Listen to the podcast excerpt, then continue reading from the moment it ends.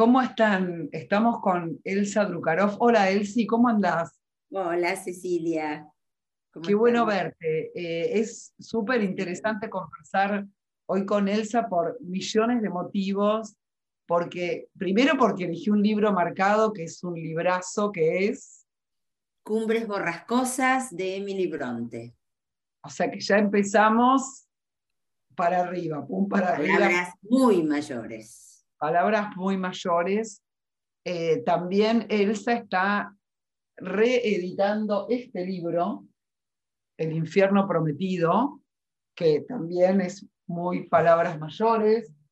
También libro de cuentos tenemos de Elsa Checkpoint, así que está, viene cargado, pero antes que nada les quería contar que este, lo que más me conmueve, aparte de todo lo que escribiste, todo lo que Elsa Drukarov ha escrito, ha movilizado y motorizado, que me parece, eh, la entiendo como una de las primeras voces eh, académicas que cuestionó el canon. O sea, en los últimos años escuchamos contra el canon, eh, escuchamos ya, vemos cómo las universidades tienen sus divisiones de, género, cómo en la Facultad de Letras y distintas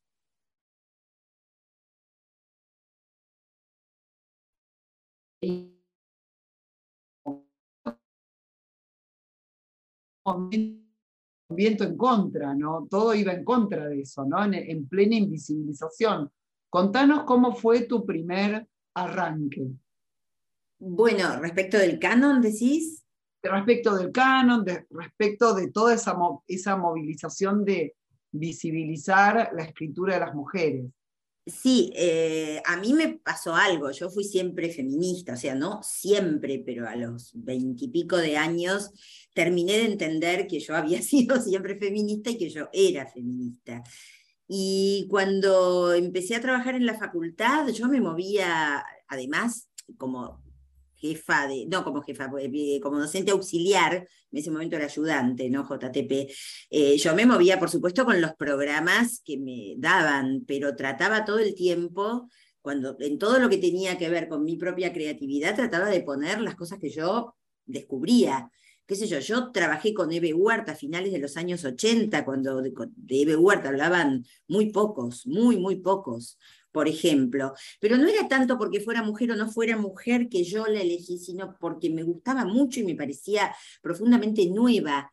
Eh, también por esa época empecé a formarme más, si bien yo era feminista, había leído poco de feminismo, empecé a formarme más eh, teóricamente en teoría literaria feminista y empecé a ver que muchas mujeres que yo estaba leyendo, me entendí que me conmovían tanto porque estaban teniendo una posición, una mirada que era una mirada que sintonizaba con cosas que no estaban escritas, que así no estaban escritas, que eh, eh, como que cuando las mujeres escribían y trataban de eh, entrar al canon o ser tomadas en serio o ser reconocidas, cosa que en esa época era muy difícil que ocurriera cuando escribía una mujer, trataban de adaptarse a la mirada prestigiosa masculina.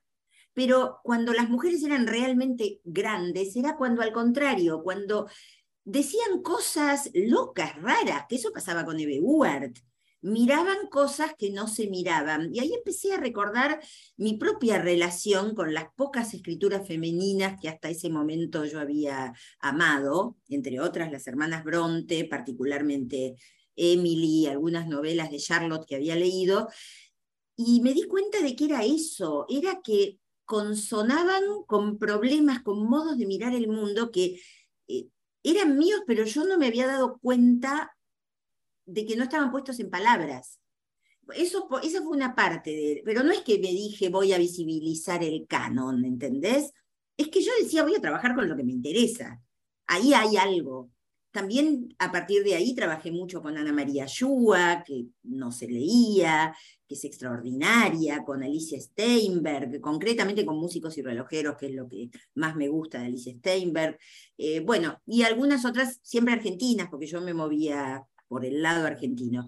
Pero después hubo otra visibilización, cuando ya entrados los años 2000, me di cuenta de que había una movida muy fuerte de escritores y escritoras nuevos, que durante todos esos años, en los 90 y en el 2000, había gente que había estado escribiendo, a veces al lado mío, gente apenas más joven que yo, o gente mucho más joven que yo, que había estado escribiendo, bueno, vos, entre otras, entre otros nombres, vos. Este, qué sé yo, Selección Natural, tu novela, es una novela que leí para hacer Los Prisioneros de la Torre.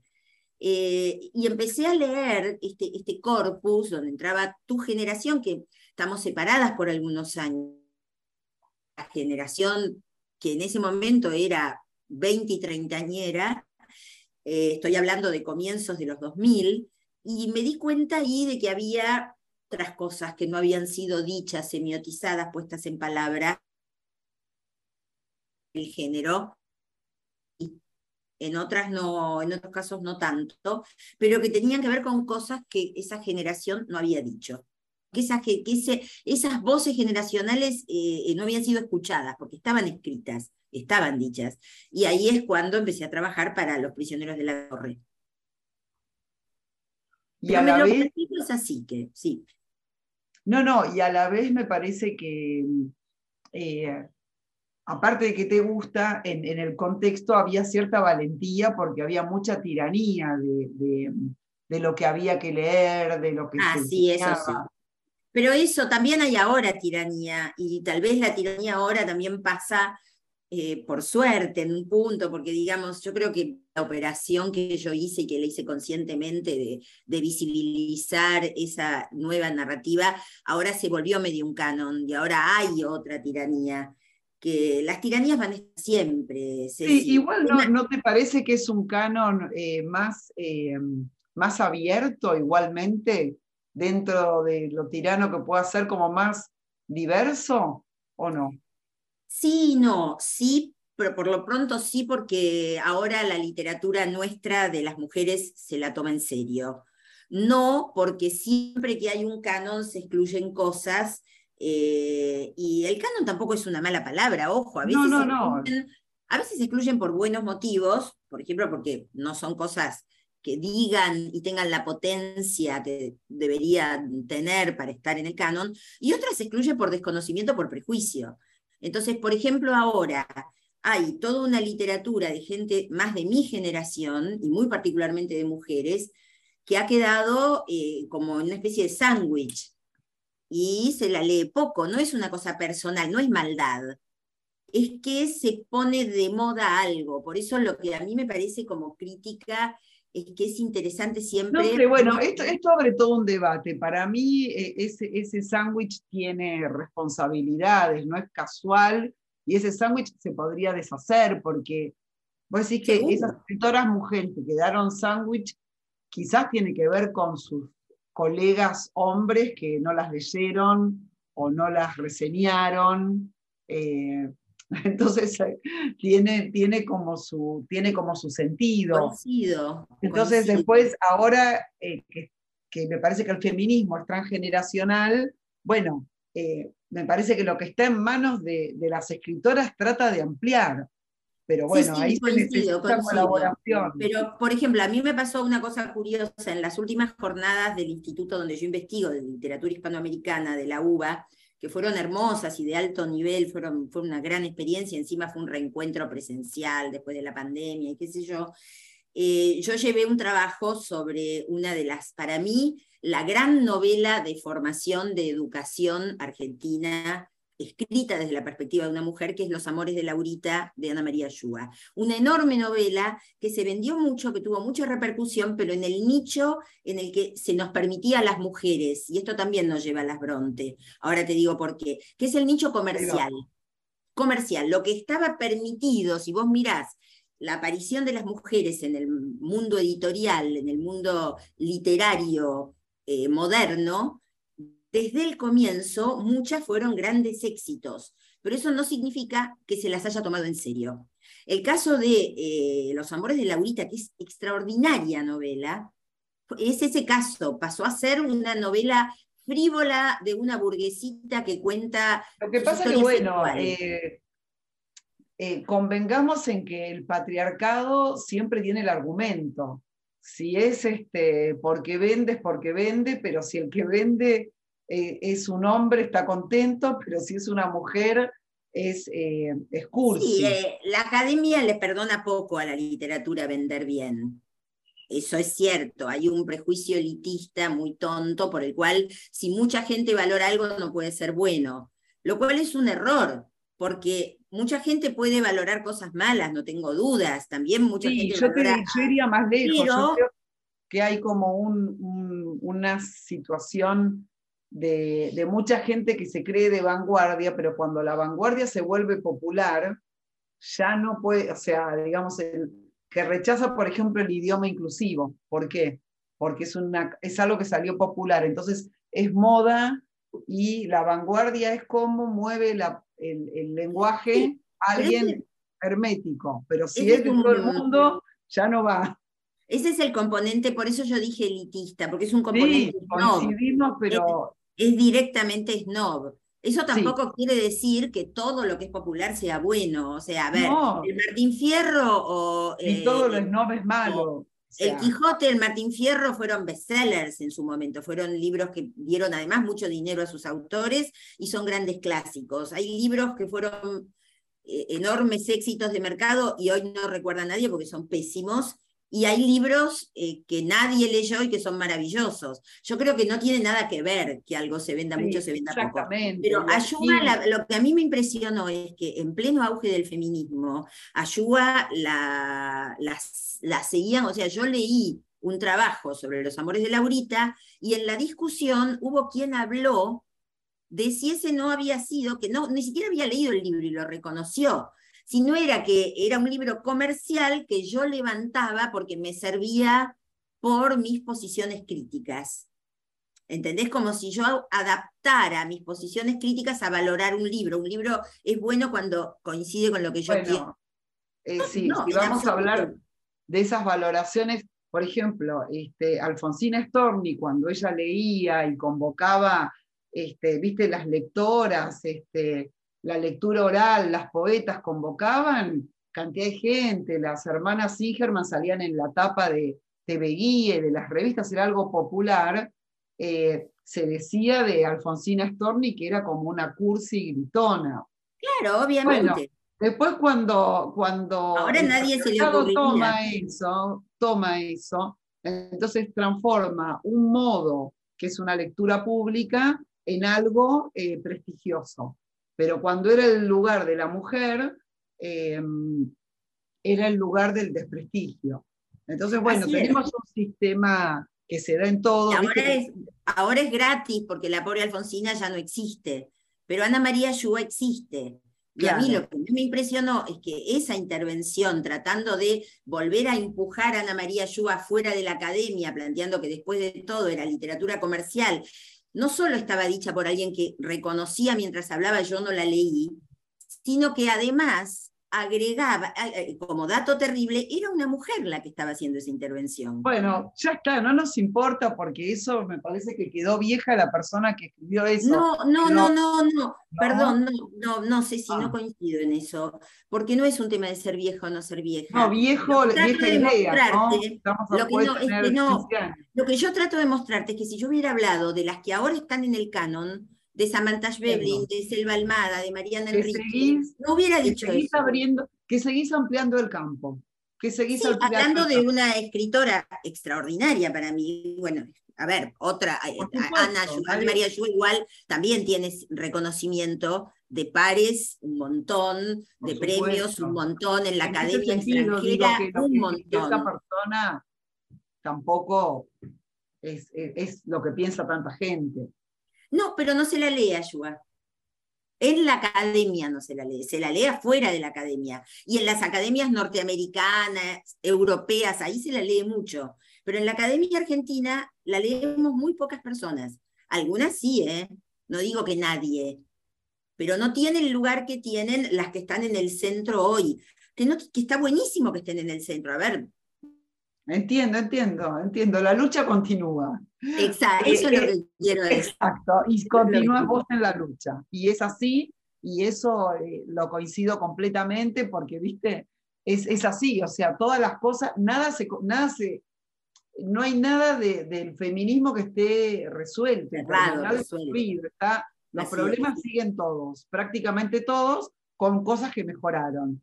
Pero en un momento que, porque se nos va a ir todo el programa y dejamos otro para, para mucho que tenemos que charlar, en un momento ya entrabas a eh, cumbres borrascosas y contanos eh, tu primer lectura, y me gustó mucho que me contabas que tuviste una primer lectura y una segunda lectura. Bueno, el tuyo es mucho más hermoso.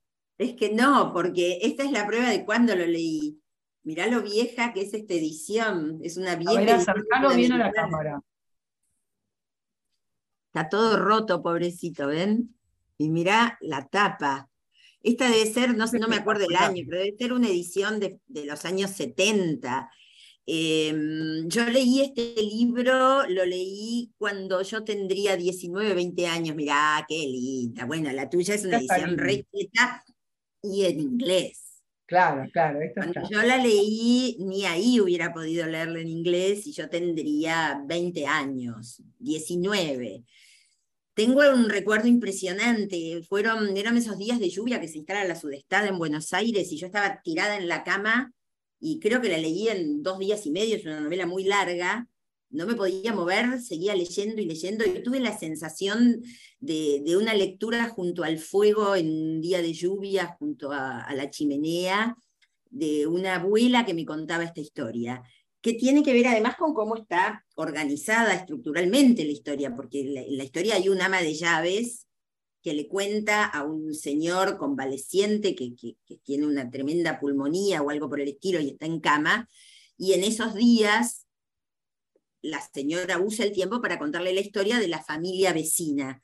Eh, así que bueno, tenía que ver también con ese clima y con el clima de la borrasca, del frío, de las nubes, de lo nuboso. Estaba mirando Infernales, el libro de Laura Ramos gran, gran Es la biografía de las Bronte que hizo Laura Ramos y que la leí en un avión rumbo a eh, Howard, la, el pueblito donde vivieron las Bronte. Sí, pero ese es, ya ahí en esa época yo ya era grande y, formada y fue después de la relectura. Mi primera lectura fue esta que te cuento, amé profundamente esta novela, me enamoré, como creo que cualquier adolescente neurótica de la época se hubiera enamorado, de su extraordinario y cruel personaje masculino, que es Heathcliff, eh, del apasionado, loco, cruel personaje masculino y del enamoramiento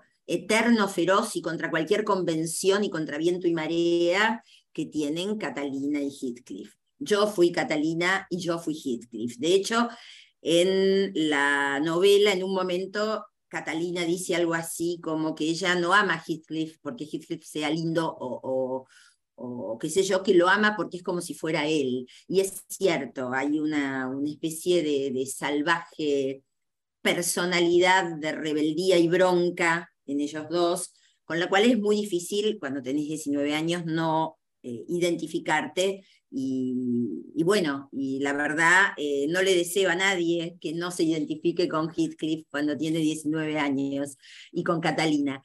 Bueno, pasaron los años, yo siempre tuve un gran recuerdo de esta novela y en 2019 la volví a leer. ¿Por qué la volví a leer? Porque, mm, y tenía que viajar a Europa por trabajo, iba a ir a Inglaterra a ver a mis tíos, que son muy ancianos y que los quería ver, eh, entonces me, me desvié de mi itinerario profesional solo para ir a verlo y dije, voy a hacer algo que quise hacer durante toda mi vida.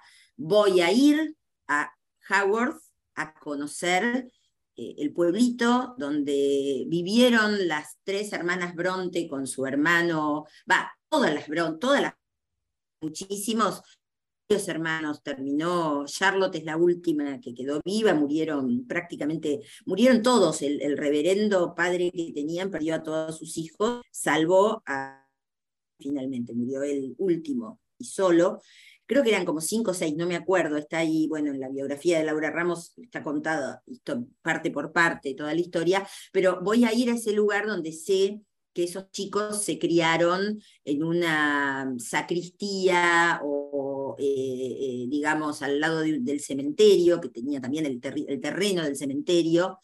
Ahí está. Así es, sí. Mm, Creo que está el cementerio. Algo se ve. Si querés eh, seguirnos contando y yo busco.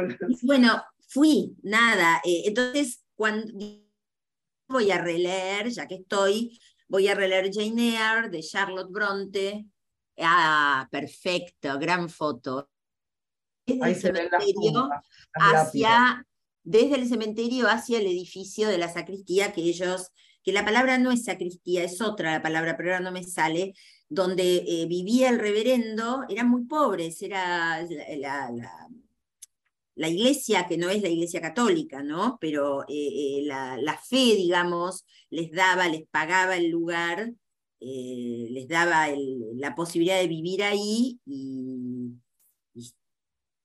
las niñas y, el niño crecieron mirando desde la ventana esas tumbas a donde que se fueron poblando, ese cementerio se fue poblando de las tumbas de la familia. Eh, murió la madre y fueron muriendo después de a uno todes. Eh, Acá se ve mejor. Esas creo que son, bueno, no sé, tendría que mirar bien. Pero, contanos de, tu alma de lectora y relectora, que es lindo. Bueno, cuando releo cosas, cuando releí todo lo que releí de las Bronte, me volvió a enamorar. Pero cuando releí Cumbres Borrascosas, me pasaron, tuve algunas reflexiones que, que no esperaba. Una, me di cuenta de la magistral técnica narrativa que tiene ese libro de lo difícil, lo complejo que es lo que arma. Porque es un libro que tiene relato adentro del relato, o sea, el libro comienza con un tipo que va a, que alquila un, inmueble perdido en las lejísimos de, de, cualquier ciudad y que va a visitar, en, ya no me acuerdo, pero me parece que es una visita casi de cortesía, a la persona que le alquila. Y cuando va, en el medio de la nieve, de la tormenta y de qué sé yo, eh, la persona que le alquila vive a varios kilómetros de donde está y hay que ir a caballo, estamos en comienzo del siglo XIX, eh, primera mitad del siglo XIX, el tipo va eh, y es una familia atroz, espantosa, grosera, da miedo, da miedo, la sensación es que el tipo se metió en una trampa. Finalmente el tipo prácticamente se escapa o lo tiran en medio de la tormenta de nieve a, la afuera, no, no le permiten, eh, no le dan ningún abrigo, ninguna solidaridad, nada. Después de, y la novela ahí presenta una serie de personajes siniestros en esa casa, en la casa de los propietarios del lugar donde el tipo vive. Y el tipo vuelve como puede abajo de la tormenta y llega con pulmonía. Y cuando llega el ama de llaves, que es el ama de llaves que le dio eh, su, el propietario que le alquila ese lugar, o sea, ese tipo horrendo que él acaba de conocer, eh, y que es Heathcliff, cuando el tipo llega, eh, el ama de llaves, cuando le pasan los dos, el tipo revive, digamos, y le pregunta, ¿quiénes son esos tipos? ¿Qué familia es esa? Y ella suspira y empieza a hablar, y esa es la historia de la novela la larga historia que atraviesa generaciones de esa familia, donde terminamos entendiendo por qué son la basura que son y quiénes son, pero es magistral porque ese relato de ella te zambulle, te alucina, te mete en una historia que es alucinantemente interesante y cada tanto vuelve a la situación de enunciación, digamos, que es donde esta madre llaves está sentada en la cama eh, contándole esto al enfermo, y por ejemplo dice, bueno, señor, usted ya escuchó mucho, ahora necesita descansar. Entonces, eh, se vuelve todo el tiempo al presente y se va dosificando, como si fuera un folletín. Se va dosificando, es una especie de Sherezade, la vieja. No está salvando su vida, pero cuenta magistralmente para en los momentos cúlmines, te deja así, viste, llena de suspenso y vuelve. Y bueno, y después finalmente hay una última parte que vuelve a ese presente y hay una vuelta de tuerca y, una, y se cierra también esa historia terrible de esa familia de al lado. Este protagonista, no este protagonista, este señor que escuchó la historia regresa años después y se encuentra con otro panorama en esa casa y así se anuda todo lo que había quedado abierto en la historia. Es magistral la técnica narrativa. De pronto me pregunté, ¿cuánto aprendí yo a narrar leyendo? O sea, cuando yo tenía esos 19, 20 años, leí, leí, leí, amé este libro, pero no valoré porque no entendí lo difícil de la estructura narrativa. Ahora que leo como una escritora, que leo buscando también la técnica del cómo contar, digo, wow, pero era magistral esta chica. Y uno piensa que Emily escribió esto, creo que, no sé, ya no me acuerdo de los datos que da Laura Ramos, pero me parece que Emily debía tener 20 años, 20 y pico cuando escribió esto. Y parece que escribía. Lo que había hecho en la vida era. apretados, con letra chiquitita.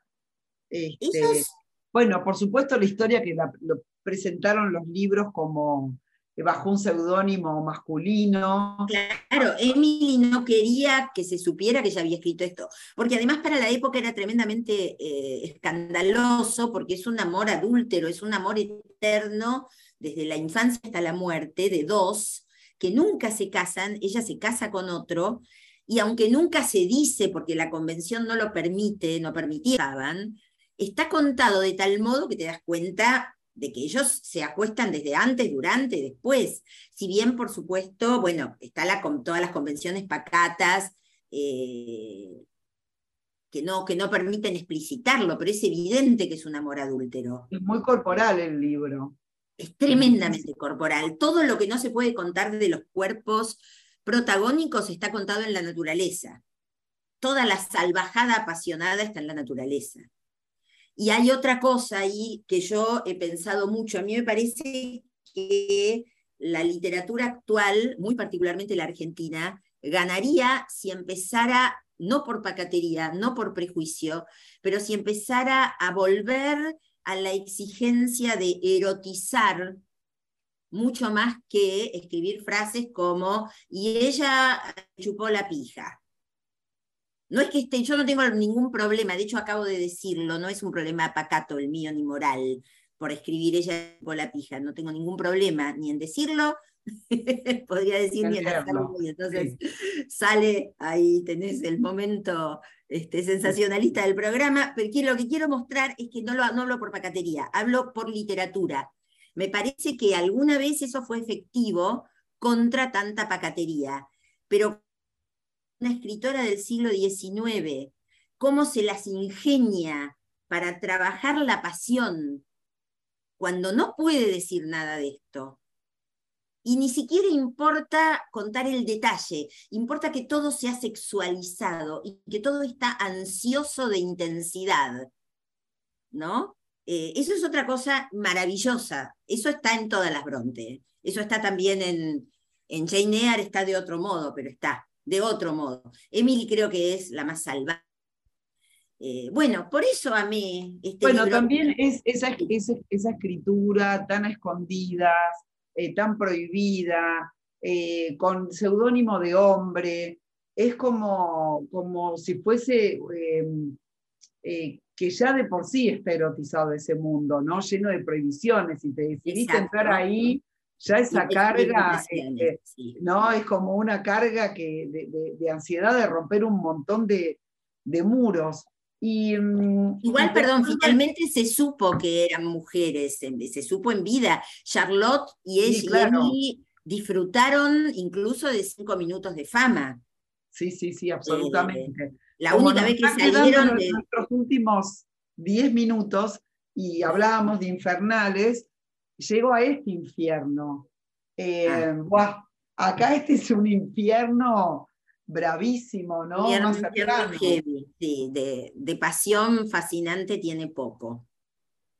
Sí, ese es un libro, es una historia de una prostituta presa de las redes de trata, de una red de trata concreta en la década del 20 en Argentina, en Buenos Aires, que es la Migdal, una red eh, organizada por cafillos eh, judíos, sobre todo de Polonia, que lucraban, igual que hoy, eh, la prostitución, las redes de trata son siempre un tema de países pobres y países ricos. Varones de países pobres que lucran con sus mujeres con las mujeres de sus naciones oprimidas para hacer dinero en los países ricos. Hoy pasa con las chicas haitianas, con las eh, búlgaras en este, o las este, albanas en Europa. Eh, en fin, es siempre lo mismo. La, la, historia de la prostitución ha cambiado muy poco en ese sentido. La diferencia es que... Sí, la, historia de trata, estoy hablando de la trata, por supuesto. ¿Y cómo te Lo que pasa es que... libro es una reedición, ¿no? es una reedición. Sí. ¿En qué año? En 2006. Es una, es una novela, el libro es una novela, una novela con acción, con, trama, con este. Con una segunda. también Hice una investigación bastante, eh, bastante intensa para poder escribirla, para poder armar ese mundo. Eh, hice una investigación sobre la Tsui Migdal, sobre esta red de trata, y, e hice una investigación también sobre mis propios orígenes, porque que yo no provengo de familia de la prostitución para nada, provengo de familia ucraniana, de judíos y judías pobres que vinieron a la Argentina a comienzos del siglo XX, y ese mundo de inmigración, sí, de familias trabajadoras este, en, trabajos, eh, no, digamos, no, no, tengo relación con la prostitución en mis orígenes, pero sí con ese mundo de desarraigo, de inmigración, de venir Estaba de... Estaba muy cercano, ¿no? Yo creo que pensando, por ejemplo, como, como lo cuenta Vivian Gornick en Apegos Feroces, que bueno, estaba su mamá, que era, vivían en esa casa, tipo, este, de muchas casitas, ¿no? Como se llaman acá los conventillos. conventillos. Bueno, por ahí la madre era la, la, judía que, eh, de un solo hombre que viudó y nunca más estuvo con nadie, y a la vez la vecina era la, la judía que se prostituía por plata, digamos, ¿no? Este, como que eran, eh, esa inmigración ponía todo junto, ¿no? no era tan lejos. Mira, hay una frase de, hay un libro de Donna Gay, eh, una investigadora norteamericana sobre la historia de la prostitución en la Argentina, donde Donna Gay dice una frase que dice algo así como que eh, para una mujer llegar como inmigrante no tenía en el mercado laboral demasiadas posibilidades. Realmente la prostitución era como su único proyecto, un único proyecto posible independiente para una mujer. Si no venían como esposas, como hijas, pero no venían como mujeres. Entonces vos hiciste una fantasía a una de estas prostitutas traídas y, la fantasía libera, como diría Puig, ¿no? Manuel Puig con, con esas fantasías que nos llevan a, a, hacer la revolución, desde cambiar las vidas, ¿no? Bueno, eso tiene mucho que ver con el infierno prometido. De hecho, en el infierno prometido yo termino armando una alianza con anarquistas. Es cuestión, digamos, es, eh, se vuelve una especie de... vamos a spoilear. Y, no lo quiero spoilear porque el, el, suspenso es importante, pero esta, esta idea de construir una utopía hacia atrás sin por eso, sin por eso negar la crueldad de la historia. No, no, no, no, me parece construir un acto de, rebeldía posible hacia atrás. A, partir de una, relectura de Manuel Puig, que, este año eh, creo que son los 100 años ya de su nacimiento, este, una de las cosas es que la revolución por la por, la fantasía, todo lo que la realidad oprime, lo podemos liberar en nuestros es Es el enorme poder de la imaginación, así Absoluto, la imaginación al poder. Eh, checkpoint, bueno, primero tengo que decir que amo páginas de espuma. Por supuesto, ah. también acá le mandamos un saludo a Costibru, a Constanza Brunet de Marea, que es una editora de aquellas. Este, su catálogo es increíble. Este es otro catálogo increíble. Eh, ¿Cuál es el editor de Juan? Juan Casamayor, que está por venir a Buenos Aires. También es, un, eh, bueno, es otro catálogo, o sea que ya es hermoso estar acá, pero acá estás con cuentos, ¿no? Sí, porque Páginas de Espuma es una editorial dedicada al cuento y tengo el realmente honor de estar en compartir catálogo con esas cuentistas y esos cuentistas que son extraordinarios, eximios cuentistas. Bueno, ahí salió uno de los grandes libros de cuentos de los últimos años, para mí, que Siete Casas Vacías, de Samantha Schweblin. Sí, ese es un libro de cuentos donde yo trabajo de un modo muy distinto que en las novelas. Mis novelas son novelas de acción, son novelas rápidas, son novelas donde a mí me gusta mucho jugar con los géneros, la aventura, el policial, el road movie. En cambio, estos cuentos eh, me tomo como un trabajo más experimental. Igual hay temas más el relato, más el relato por ahí que el cuento. Sí, tal vez sea más relato que cuento. De hecho, hay cuentos muy largos. Hay un cuento que es un cuento largo, que es casi una novela. El último, que es un cuento a la Stephen King. En realidad ahí hay género, porque es un cuento de terror. Pero además, eh, ese libro está todo atravesado por el... Nos quedan, perdón, nos quedan dos, minutos. Me, me callo, me callo. Me quiero eh, desde ya recomendar, bueno, Cumbres Borrascosas, ya lo tenemos recontra eh, trabajado, obviamente con Infernales para acompañar esa lectura, El infierno prometido, que este, la imaginación al poder que nos libera, los cuentos. Eh, quería aprovechar que estábamos hablando de Polonia para nada, como excusa. Me traje a mi escritor polaco favorito, que es Bruno Schulz, entonces les recomiendo las tiendas Color de Canela, La Correspondencia. Él era amigo de ese trío junto con Gombrowicz. Este, y el otro, ahora se me fue el otro escritor. Em, acá tenemos eh, más El País Tenebroso y Madurar hacia la Infancia, que ya el título es un regalo. Y, creo que vos tenías tres libros para recomendar en este último eh, minuto. Sí, pero bueno, muy rápido, muy rápido. Eh, un verdadero ah, libro. Y los chicos de Varsovia, ya que estamos en Polonia. Ahí va. Hay grandes escritores en Polonia, bueno, y escritoras, una que acaba de ganar el Nobel. Bueno, no, Umbilical de Andrés Neumann, el último libro de Andrés Neumann. Nos queda pendiente la charla sobre las escritoras polacas que vos tenés algún vínculo. Ya bueno, hoy no podemos, para el próximo capítulo. Em, bueno, este libro que es un libro de un hombre que es papá y que habla de su bebé. Andrés Neumann tuvo un hijo. Menos de un minuto. Bueno, Neumann y... Neumann, ahí vamos.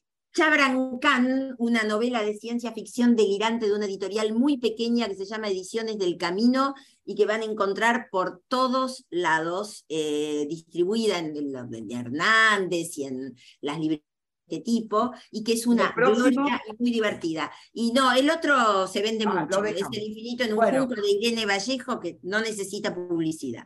Bárbaro, pero eh, lo que vamos a hacer es cuando subimos el, Spotify, el podcast o, el YouTube, vamos a aclarar, vamos a describir ahí los libros. Elsa, nos contaste muchas cosas, tu lectura, tu relectura de Cumbres Borrascosas, eh, tus reediciones, tus ediciones nuevas. Eh, seguramente estás en algo hoy, en el presente, que nos quieras contar para cerrar este encuentro. Sí, bueno, muy rápidamente. Eh, se cumplieron 80 años de la muerte de Roberto Arlt el 26 de julio y además de que en El infierno prometido hay un personaje profundamente inspirado en Arlt, eh, yo tengo un ensayo sobre Roberto Arlt que había salido en el 98, que es un ensayo feminista, muy feminista, que se llama, ahora va a reeditarse en una versión un poco reescrita y eh, se llama Fémina Infame. Va a salir por Letras del Sur durante el mes de septiembre. Esta es la otra novedad. Y después tengo dos libros todavía inéditos. Eh, uno que se llama El Pasadizo Secreto, que es un libro autobiográfico que toma mucho de este viaje del 2019, de mi encuentro con la filósofa feminista Luisa Muraro, eh, y tiene que ver con mi propia vida, mi presente y mi pasado, porque yo viví en Italia mucho tiempo y tiene que ver con los dos viajes a Muraro, digamos, y un libro de cuentos que se llama, que escribió en pandemia, que se llama La familia de las cosas. Eso está ah. por ahora inédito. Es espectacular. Bueno, muchísimas gracias y espero que tengamos una segunda parte para tantas cosas. Te mando un gran abrazo. Gracias a vos, Ceci. Como siempre, hermoso charlar con vos. Chao.